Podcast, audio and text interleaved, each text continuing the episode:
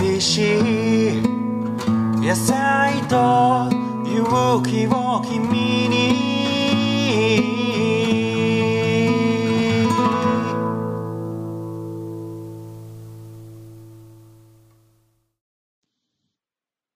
はい、どうも、有機農業系ポッドキャスト、小農ラジオです。えー、新年一発目もお聞きいただけましたでしょうか？え、今年も小農ラジオをよろしくお願いします。えーとですね、今、今年ですね、去年のあの、長ネギも太郎さんに、ラジオを耕すの、長ネギも太郎さんに、作業しながら撮ったのを配信したらどうかと言われて、いつかやろうやろうと思ってたんですけども、今ちょうど対比を切り返しながら収録を試してみています。だいぶスコップの音がうるさいかもしれないですけど、いや、あの、まあ僕はローダー持ってるんで、対比の切り返しはいつもローダーでやっちゃうんですね。で、今は小さなロットなんで、えー、2500リットルぐらいしかないんで、3分ぐらいで終わるんですよ。もっと早いから。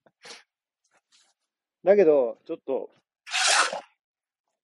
えー、田畑さんのですね、この、この前この前の回の田畑さんの話を聞いて、僕はちょっと、ね、忘れていた、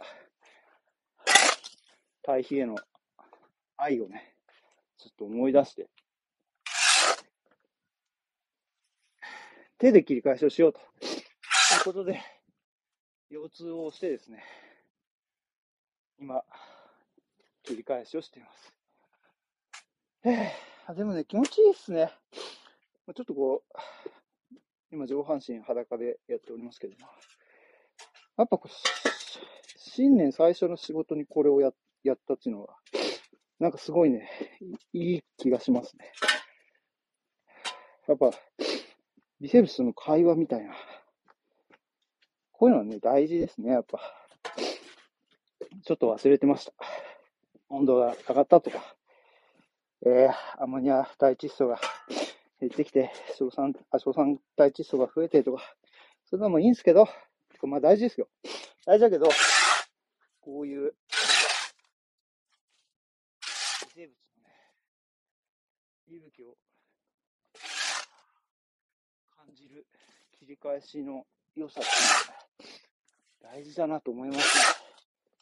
なんかほら、ちょっと怪しいけど、あの、ありがとうって言うと、こう水が美味しくなるんだったかな。なんかまろやかになるとか。まあでもあれってね、なんか最近、いつかね、ちゃんと証明されると思うんですよね。そういう波動とかね、そういうのって、ちょっと仲間でそういう、そういうのに特化してる人もいるんですけど、いつかね、なんか証明される気がするんだよな。そういうのも。今は生温かく見守ってますけど。本当ね、理解できることばっかじゃないんじゃないのかなって思います。何の話だっけ？あ、そう。それで、今ですね。今切り返してるのは実は対比じゃなくてぼかしなんですよ。ぼかし。僕の中では禁断のぼかしだったんですけど、今はぼかしを切り返しております。材料は、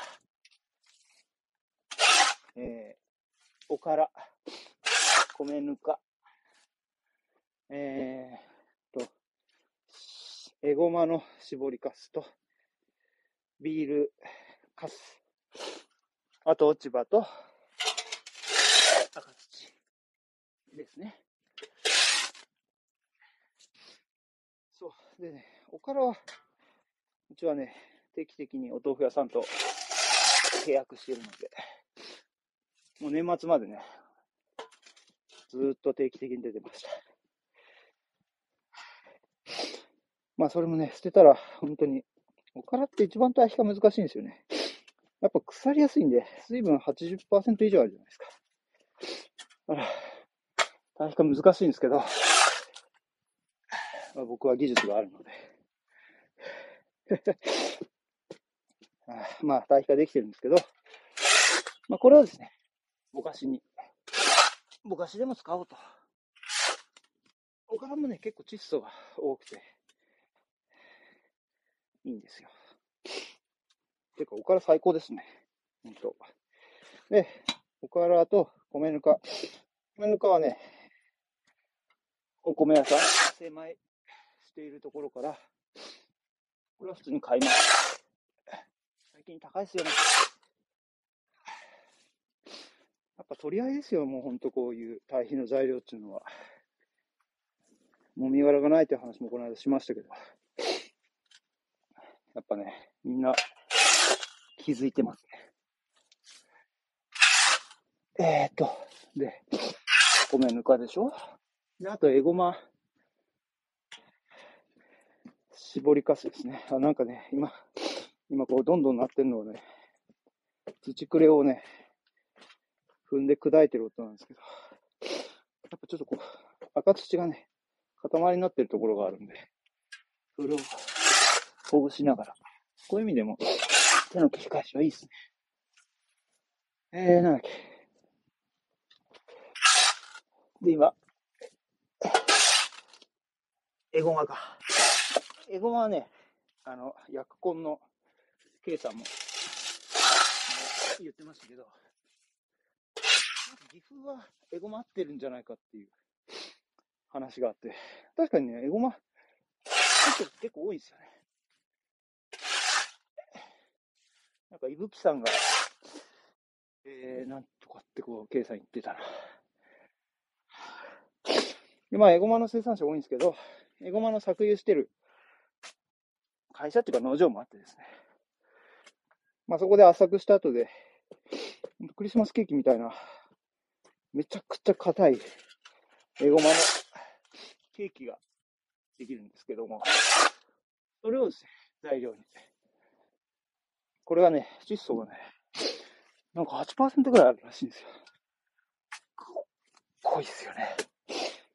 で、これを乾燥してるんでね、ちょうどいいんですよ。あの、湿ったおからを乾かし、乾かして腐らせないために。あとね、この、ぼかしの仕込みはね、冬しかダメですね。この厳冬期。雑菌の少ないこの、今の時期だからできるんですね。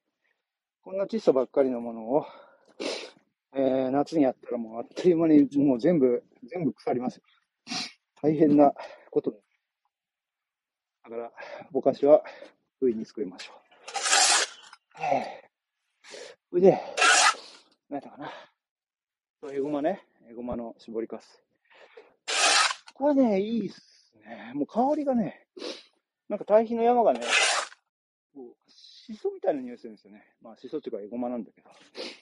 堆肥の香りがすごくいいっすね。ご飯にかけて食べたくなるぼかしで。あとは、ビールカス。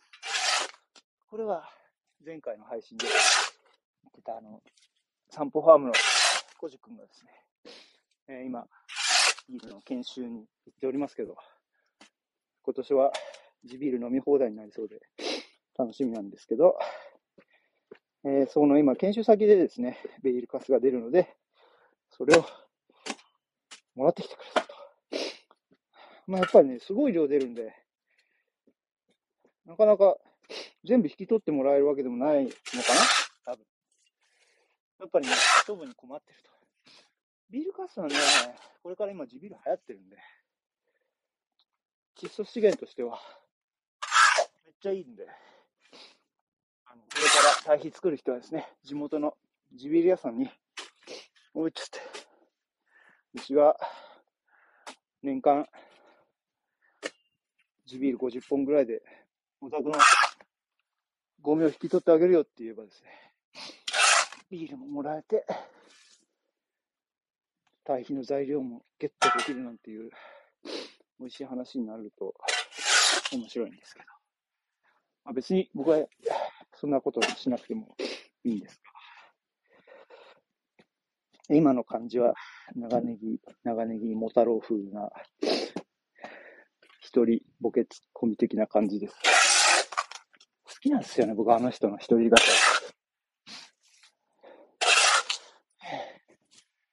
そうですね。で、これはね、そう、ぼかしなんですよね、ぼかし。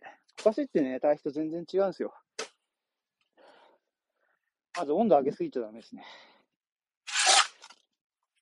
まあ、上げても50度ぐらいまでですかね。で、そやっぱこう、上げすぎると、そういう、なんていうのかな。まあ、あの、古細菌みたいなのしかいなくなっちゃうんですね。放熱菌みたいな。そうじゃなくて、もっと低温で働く菌にしっかり活動してもらうということでですね、積む高さをうまいこと調整したり、水分の調整したりとかですね、いう感じで、なんていうのかな。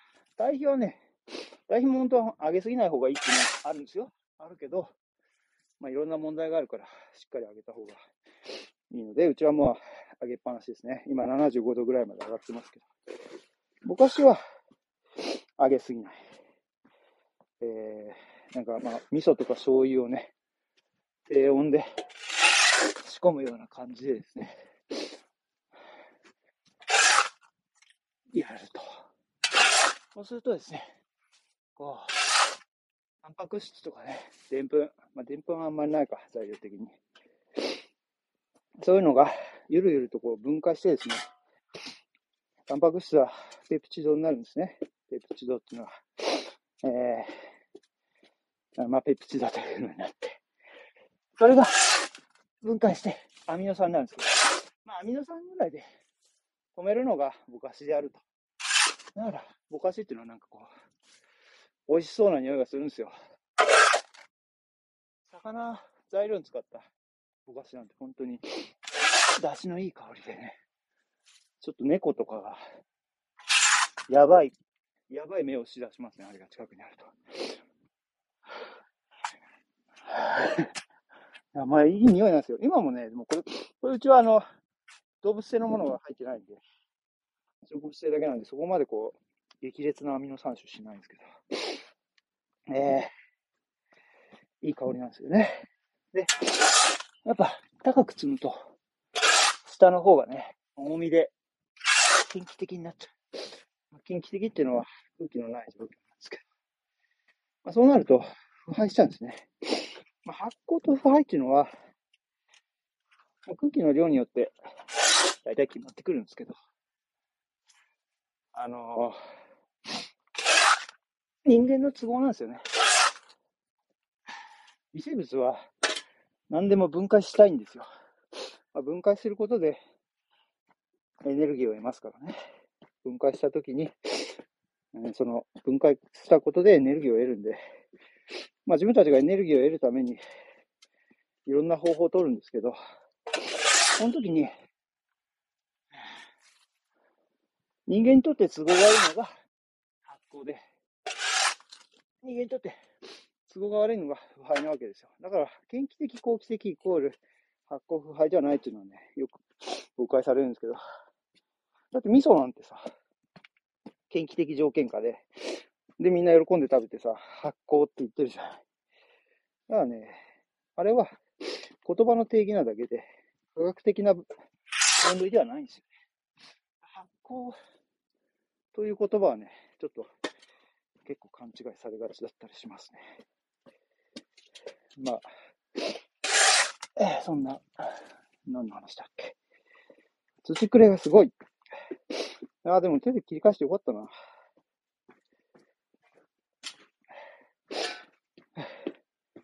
で、何でしたっけそうそう、ぼかしか。ぼかしは、なんていうのかな、そのアミノ酸で止めるんですよね。そのままね、続けていったらね、次はアンモニアになるんですよ。で、亜硝酸になって、硝酸になって、まあそうなるとね、化成肥料と同じですからね。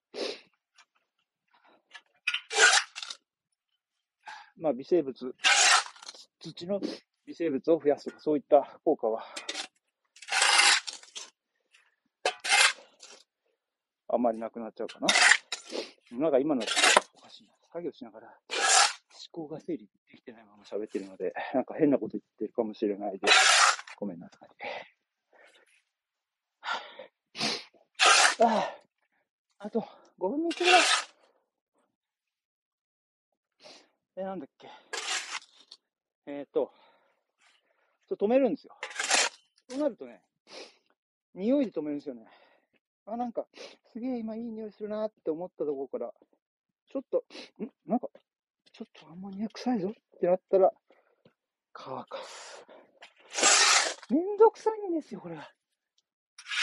これね、もう、水分条件整えるとね、すぐ発酵するんですよ、もう。微生物が。すごいから、今。だから、薄く広げて、放熱させないとね、止まんないんですよね。そういうのがね、難しいとこです。袋に入れてもね、袋をね、中でこう水分が高いと、袋の中でまた発酵しちゃうんですよね。まあ、そうなると焼けたようになっちゃうんで、本当はね、あんまいっぱい置いといても意味ないですよ。早く使い切ると。でも、さっきも言ったけど、夏に仕込むと、腐る。だから、風に作って、寒いうちに、低温までさらして、春に、春に使い切っちゃうかな。秋まで置いといてもなんかダメじゃないかな。ちょっとわかんないですけどね。秋まで置いといたことないから。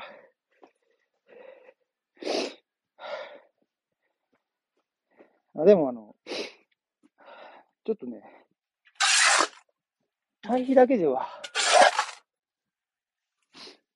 やっぱ無理かなって思うところが少し今僕あって、なんかね、アンチぼかしだったんですけど、僕は今まで。やっぱね、役なんですよね。まあなんか、農業っていうこと自体が不自然なわけですよ。同じものをね、同じとこにあんなにたくさん植えて、そこにだから自然さを求めること自体が別にいい、正しい、正しくないとかじゃなくて、やっぱちょっと無理しちゃってるような気がして、あ、なんか、あの、アンチ自然栽培とかじゃないですからね。すべては仕組みが整うかどうかだと思うんですよ。だから、自然栽培は自然栽培で仕組みができてるから、できてる人は、まあ、程度こそ、それぞれだけど、程度とは終了ですね。いろいろ、差があるんですけど、単純だけだと、やっぱりね、この、例えば、田んぼの初期除草とかで、うんと、これを、田植えの翌日とかにですね、このぼかしを田面に巻くことによって、有機酸を発生させて、雑草の発芽を抑制したり、爆発的な微生物の増加によって、えー、水中の酸素濃度を下げて、雑草の種が発芽しないようにしたりとかね、やっぱこういうのは台風ではできないですよね。あと、追肥ですね。追肥にも、やっぱりね、効かないんですよ。追肥が。堆肥だと。効かないっていうのは、成分とかの問題じゃなくて、要はね、気温ですね。気温が低い時期は、堆肥の窒素の飛行が出てこないんですよ。だから、低温期はやっぱりね、こういうアミノ酸みたいなね、方がね、いいんですよね。だから、こう、ジムでめちゃくちゃ運動した後に、ステーキ食べてもいいんですけど、やっぱあそこは BCA とか飲んだ方がいいじゃないですか。人間に置き換えてもね、そうなんですよ。だから、ただ僕はちょっとね、麻薬的なところはあると思うんですよね。やりすぎちゃうと、絶対ダメ。あ僕はどういう役割あるのかっていうのを、ちゃんと理解した上で使い分ける。不食は少ないですから。不食はね、やっぱ対比で供給すると。で、ぼかしで、即効性の窒素も。あそうなると、植物整理がやっぱ分かってないと、有機農業もできないな。で、突き詰めていくと、環境制御ってすげえなっていうのが僕は。いや、だって、有機でやっぱ環境制御とか、難しいですよね。難しいっていうか、できんのかな相反するものじゃなくて、やっぱり、できるできないの話だけのような気も。何言ってるんだろう。切り返し範囲になってきて。ということで、今、もうね、一番下の方切り返してるんですけど、やっぱりね、温度もね、下がってきましたね。上の方はね、だいたい55度ぐらいあったんですよね。そこの方は、どうだかな。なんだかな。そこの方はですね、でででででででーん。低っ。本当にこんな低いの？おお全然ダメですね、やっぱり。おい、マジか。一番下の方ね、15度ぐらいしかないですね。そう、やっぱりだから、まあ、おからね、重たいし、まあこれ土も入ってるから余計ね、詰まりやすいんで。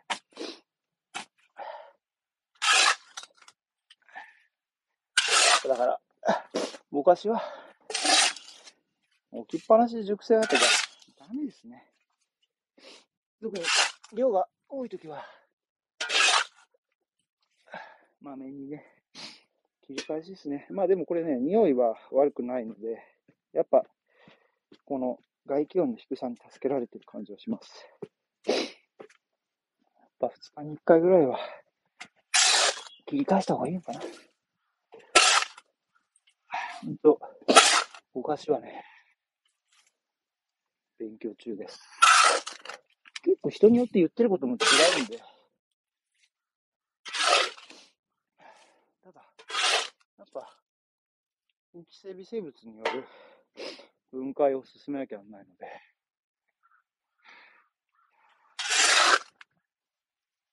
やっぱり、あんなに温度が低いっていうことは確定もないので、いやいや、もうすれば破壊してしまうかも。しれないということで、まあ今日切り返してよかった。よいしょ、あと5分ぐらいで終わるから、ちゃんと閉じてるのかな。あやっぱ下の方、肺が、温度がないから、裸だと寒いっすね。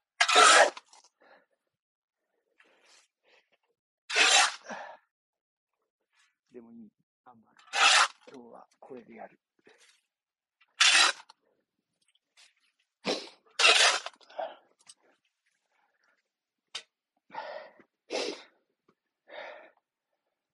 そのラジオも、ちょっと、楽しくなってきたというか、なんか次のステップ来たなっていう。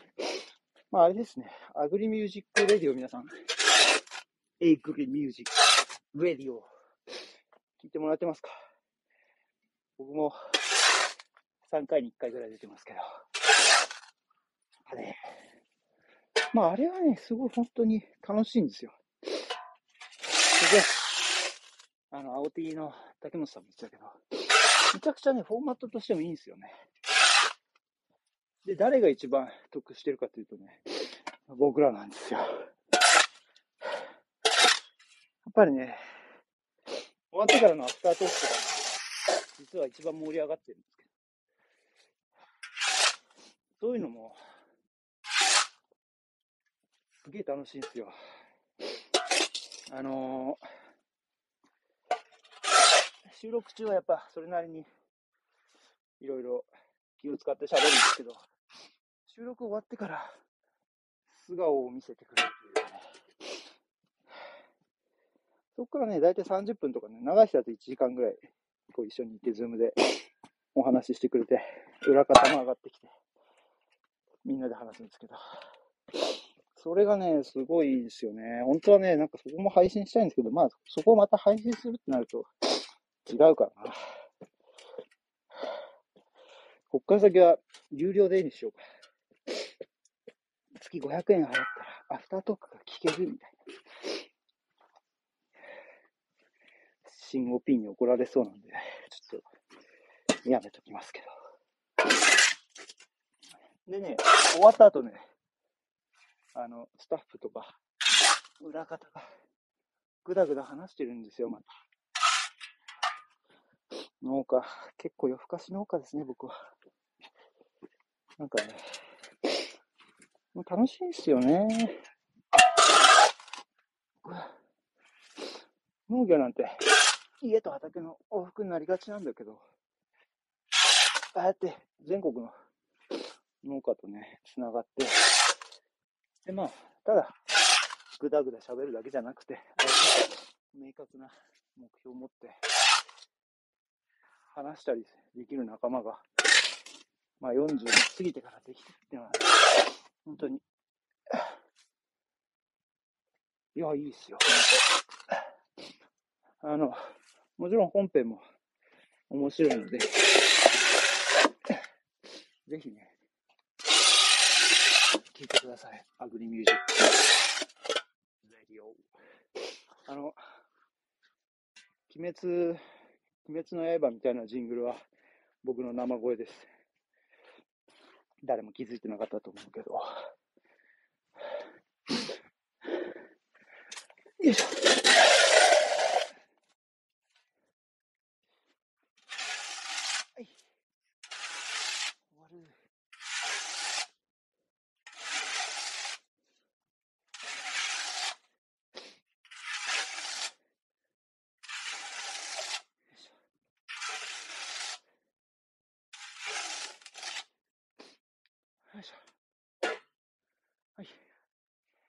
終了。いや、よかった。いい仕事始めになりました。ということで、え改めて、そのラジオ今年もいろいろやっていきたいと思いますので、ぜひよろしくお願いします。じゃあ、さよなら